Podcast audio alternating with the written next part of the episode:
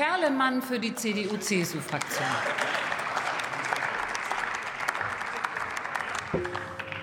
Geschätzte Frau Präsidentin, verehrte Kolleginnen und Kollegen! Navigare necesse est. Für die, die nicht des Lateinischen so mächtig sind, Seefahrt tut Not. Die alten Römer hatten schon erkannt, dass es wichtig ist, wenn man ein Weltreich führt und Handel und Wandel braucht, dass man dafür Seeverkehrswirtschaft braucht.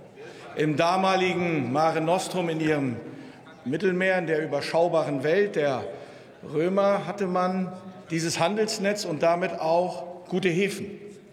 Die Römer übrigens, die das von den Griechen gelernt haben, die das schon davor konnten. Die Römer waren gar keine so guten Seeleute, die Griechen waren deutlich besser. Aber noch besser waren die Phönizier, die noch viel früher schon erkannten, dass sie ihre Waren, die sie transportieren mussten, am besten über das Seeschiff abwickeln und hatten damals schon eine beeindruckende Hafeninfrastruktur über das damals bekannte Gebiet ausgebreitet. Was lernen wir daraus heute? Auch heute ist es noch so.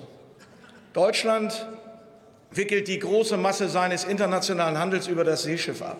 Warum? Weil das Seeschiff konkurrenzlos günstig und konkurrenzlos sicher ist. Trotz einiger Piratenüberfälle, die es hier und da gibt, ist das Seeschiff ein sehr sicheres Transportmittel und vor allem sehr günstig. Und deswegen braucht man, um diesen Seehandel zu machen, gute Häfen. Gute Häfen. Und deswegen, äh, Herr Kollege Schmidt, Sie haben sehr vieles sehr Richtiges gesagt, haben mir aus der Seele gesprochen mit vielen. Wir haben ja auch zusammen, ich glaube, eine gute Hafenpolitik gemacht. Kranken wir in Deutschland an einem Problem, nicht was der Kollege Kruse alles aufgezählt hat. Das kann er uns alle schreiben und dann packen wir das in den Antrag mit hinein und dann können wir den gemeinsam beschließen. Und dann machen wir aus dem sehr guten Antrag einen noch besseren mit Ihren ganzen Ergänzungen. Der wird dann nur sehr lang, aber das passt, weil wir ja auch ich gratuliere herzlich dem neuen maritimen Koordinator zu seinem bedeutungsvollen Amt und wünsche ihm viel Erfolg. Und unsere wohlwollend kritische Unterstützung hat er bei seiner Aufgabe. Aber wir müssen einen Kernpunkt oder zwei Kernpunkte ansprechen. Und deswegen ist es wichtig, dass auch dieser Antrag jetzt zur Sprache kommt, weil es eilt, weil es dringlich ist. Wir alle kennen die Daten aus den Häfen, wie die Unterhaltung der Kaikanten ist. Und aus jedem Hafen hören wir, dass das nicht mehr in Ordnung ist. Und dann gucken wir uns die Länderhaushalte an und dann stellen wir fest, dass die mit der Sanierung der Kaikanten vollkommen überfordert sind. Selbst das steinreiche Hamburg, Herr Kruse, wird es nicht schaffen, aus eigenen haushalterischen Mitteln die Hafenanlagen so zu ertüchtigen, wie es eigentlich erforderlich wäre. Das gilt für die bremischen Häfen, für die niedersächsischen und für die Häfen an der Ostsee, Herr Kollege Rixinger, ganz genauso. Und deswegen müssen wir uns zu einer gemeinsamen Kraftanstrengung aufraffen, wie Bund die Länder unterstützen kann bei der Sanierung der Häfen, beim Ausbau der Häfen. Und bei den Ländern, äh, ja, Herr Kollege, Sie sind ja Haushälter und Sie werden sicherlich federführend dafür sorgen, dass ordentlich Geld in den Norden fließt. Ja, ist natürlich die Frage, wenn denn der Bund so viel Geld gibt, lieber Otto Fricke, da sind wir uns wahrscheinlich einig, dann muss er auch ein Mitbestimmungsrecht haben. Also nicht so nach dem Motto, die Länder nehmen und bestimmen dann alleine, was kommt, sondern wenn wir als Bund erheblich Geld in die Hand nehmen für die Hafenstandorte, dann muss auch der Bund in gewissen Punkten mitentscheiden und mitbestimmen können. Und das wird eine große Diskussion werden, die wir schon ein paar Mal hatten.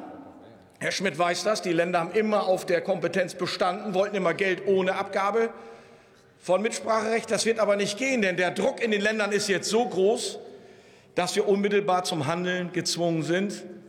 Das große Unglück mit dem Leuchtturm in Bremerhaven war ja nur ein Symbol, wie marode unsere Anlagen mittlerweile sind. Und jetzt kommt das Kernproblem, was wir haben. Wenn wir das denn so machen wollen, dann müssen wir das vor allem deshalb schnell machen, weil die Häfen auch für die Energieversorgung dieses Landes wichtig sind. Und das sind, Herr Kruse, nicht nur die LNG-Terminals.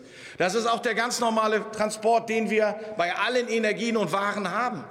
Und wir werden die Energiewende nur schaffen, wenn wir die Häfen dafür ertüchtigen.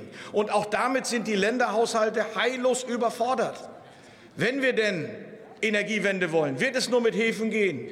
Und wenn es dann nur mit den Häfen geht, dann werden wir als Bund mehr Geld in die Hand nehmen müssen, um diese Hafenstandorte dafür überhaupt ertüchtigen zu können. Und das sind nicht einige hundert Millionen, da wird es in die Milliarden gehen, die die Häfen im Einzelnen dafür brauchen. Letzte Bemerkung. Wir müssen auch sehen, dass wir im europäischen Wettbewerb gemeinsam, denn deswegen ist eine europäische Strategie wichtig, nicht den Ausverkauf der Häfen in alle Welt, sondern in Europa gemeinsam eine Hafenstrategie zu machen und nicht die Häfen in alle Welt ausverkaufen.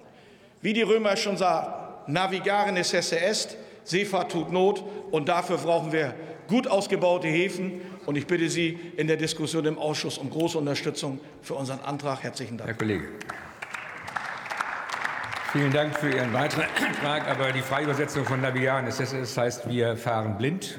Wahrscheinlich das Motto der Union. Aber nächster Redner ist der Kollege Johann Saathoff, SPD.